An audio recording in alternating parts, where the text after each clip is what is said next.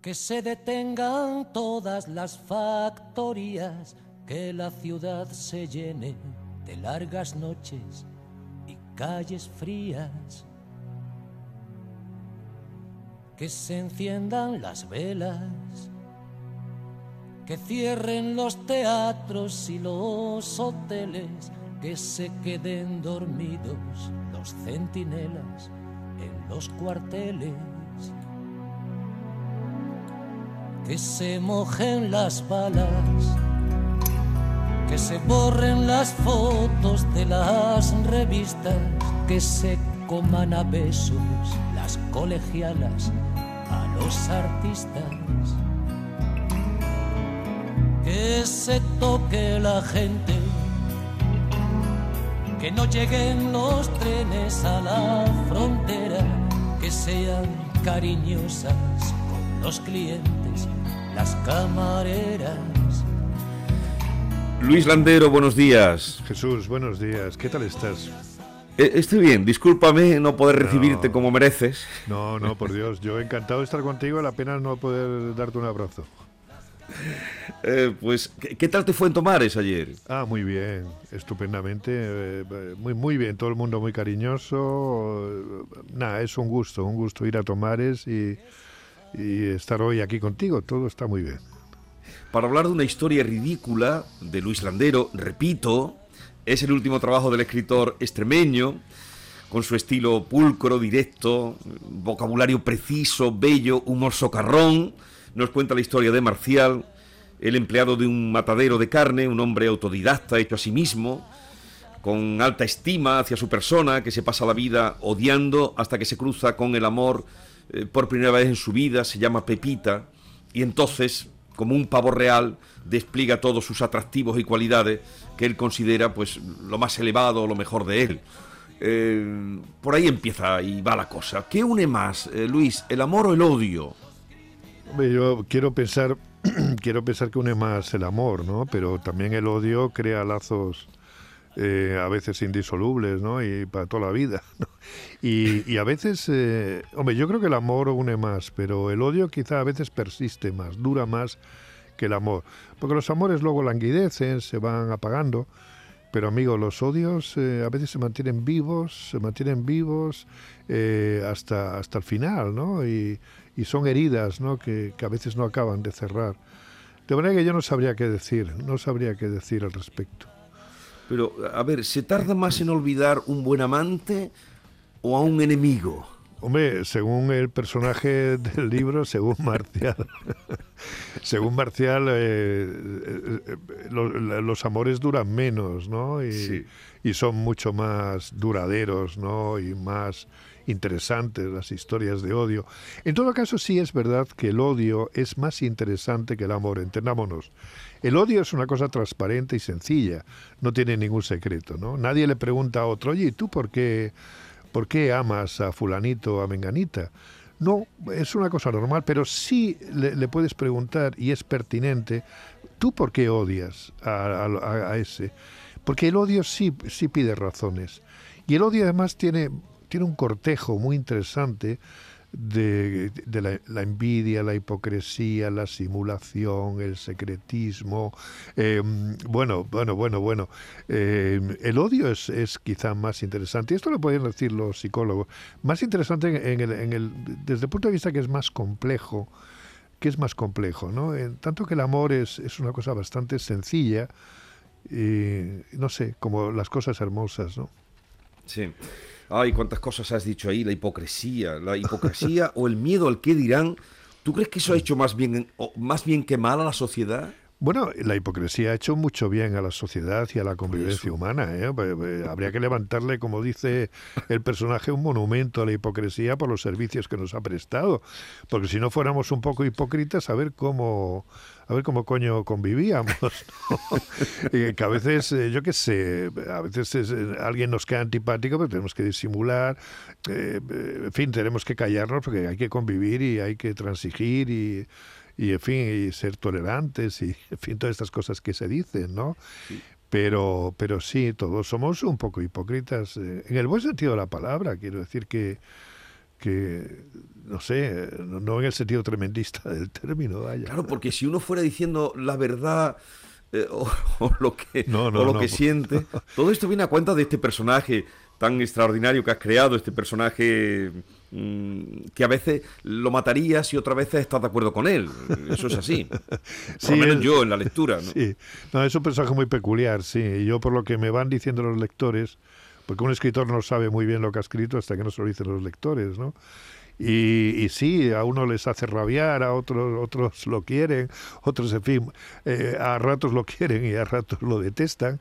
Eh, bueno, hay opiniones para todos los gustos.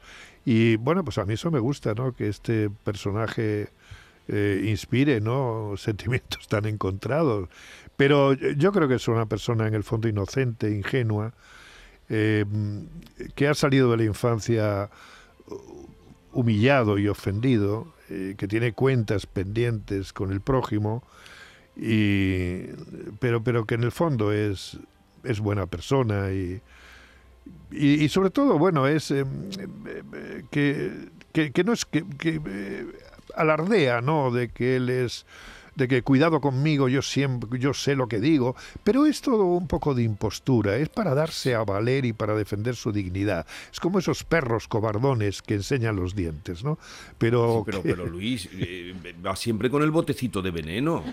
Eso le da una seguridad. ¿eh? El botecito de veneno siempre lo lleva a mano. Bueno, en Estados Unidos hay gente que va con la pistola, ¿no? Que está ahí, ahí se puede uno comprar una pistola e ir con ella en el bolsillo, no, no pasa nada. Y este va con un botecito de veneno, pero bueno, no, no lo, bueno, no, bueno, no voy a decir si lo usa o no lo usa para no. No, no, va, con un botecito de veneno, se encuentra él, como otros llevan una pitillera. Pero a ver, aquí hay otro tema de él que, que nos lleva a una reflexión, tú que eres tan observador. Mm, son, y además lo has dicho de alguna manera, dice, hasta que no escribo un libro y hasta que no viene eh, la reacción de los lectores, no sé muy bien lo que he hecho. Entonces son los demás los que nos hacen y los que nos deshacen los que modifican o los que cambian nuestra manera de comportarnos? Hombre, no, eh, no, lo sé, pero en parte sí, en parte dependemos un poco de la opinión ajena y a veces la y, a veces nos tiraniza porque hay, gente que está muy pendiente de qué pensarán de él, qué dirán de él. Em, que no hablen mal de ti, no hacer el ridículo. Eh, a veces dependemos excesivamente de la opinión ajena, pero, pero sin duda eh, somos lo que los demás, somos como los demás nos miran. Eh, nos, los demás nos hacen y nos deshacen en cierto modo con sus opiniones, ¿no? Pero también hay que saber liberarse de la tiranía de la opinión ajena. Eso es muy sano, porque como uno dependa mucho de, lo que digan los demás, está perdido, ¿no? Y, y, lo digo un poco por experiencia, ¿eh?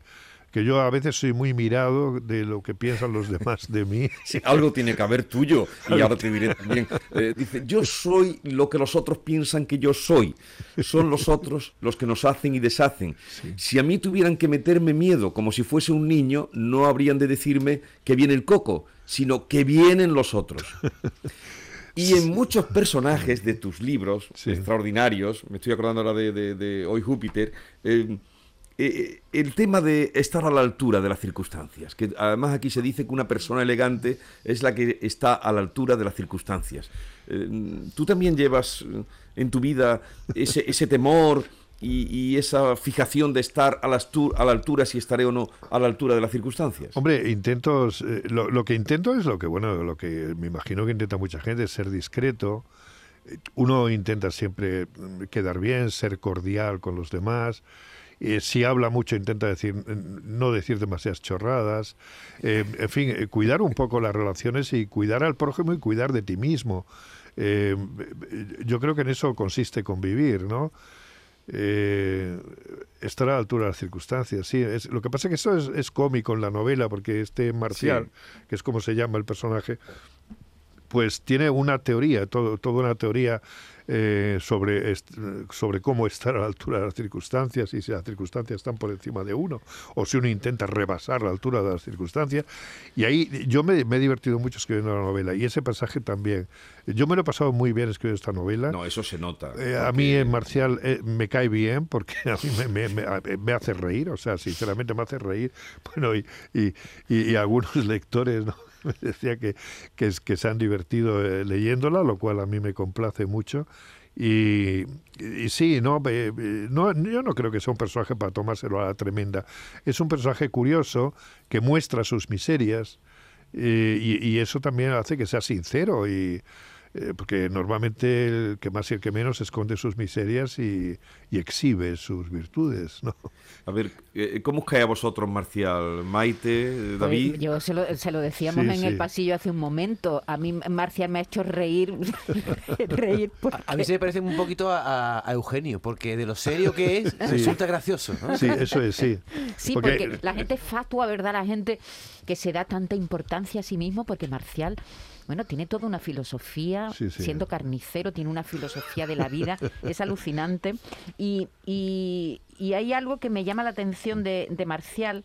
Eh, hay un momento, él que ha sido profesor en la Escuela de Arte Dramático, hay varios momentos en el que se rompe, yo no sé si la cuarta pared o, en literatura, como se llama eso, y se dirige directamente al lector, al lector que está leyendo y le dice, Sí, yo sé lo que me está diciendo, lo que está pensando el lector. Es un ignorante, es un fatuo, es un enfermo.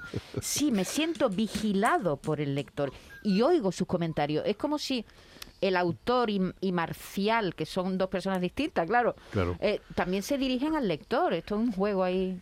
Sí, bueno, es que, es que Marcial desconfía de todo el mundo, porque piensa que se van a burlar de él, porque como se burlaron de él cuando era chico, cuando era niño. El pobre que más lo pasó en el Claro, y las cosas que pasan en la infancia son para siempre, a veces ya duran para toda la vida, ¿no?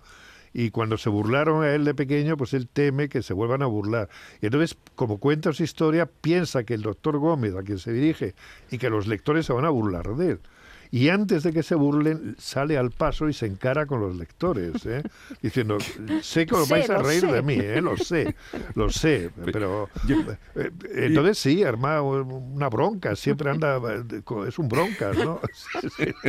es un bronca, sí. Pero creía que cuando Maite apuntaba el tema de los actores también es porque odia a los comediantes este actor. ¿Qué concepto tiene el autor Luis Landero de los comediantes? No, bueno, pero, pero lo lo que, lo que Marcial quiere decir son esta persona un poco frívola que siempre están con risitas, el jiji, el jaja, y para las cuales la vida es una cosa trivial, es eh, no se toman nada en serio y, la vida es una comedia.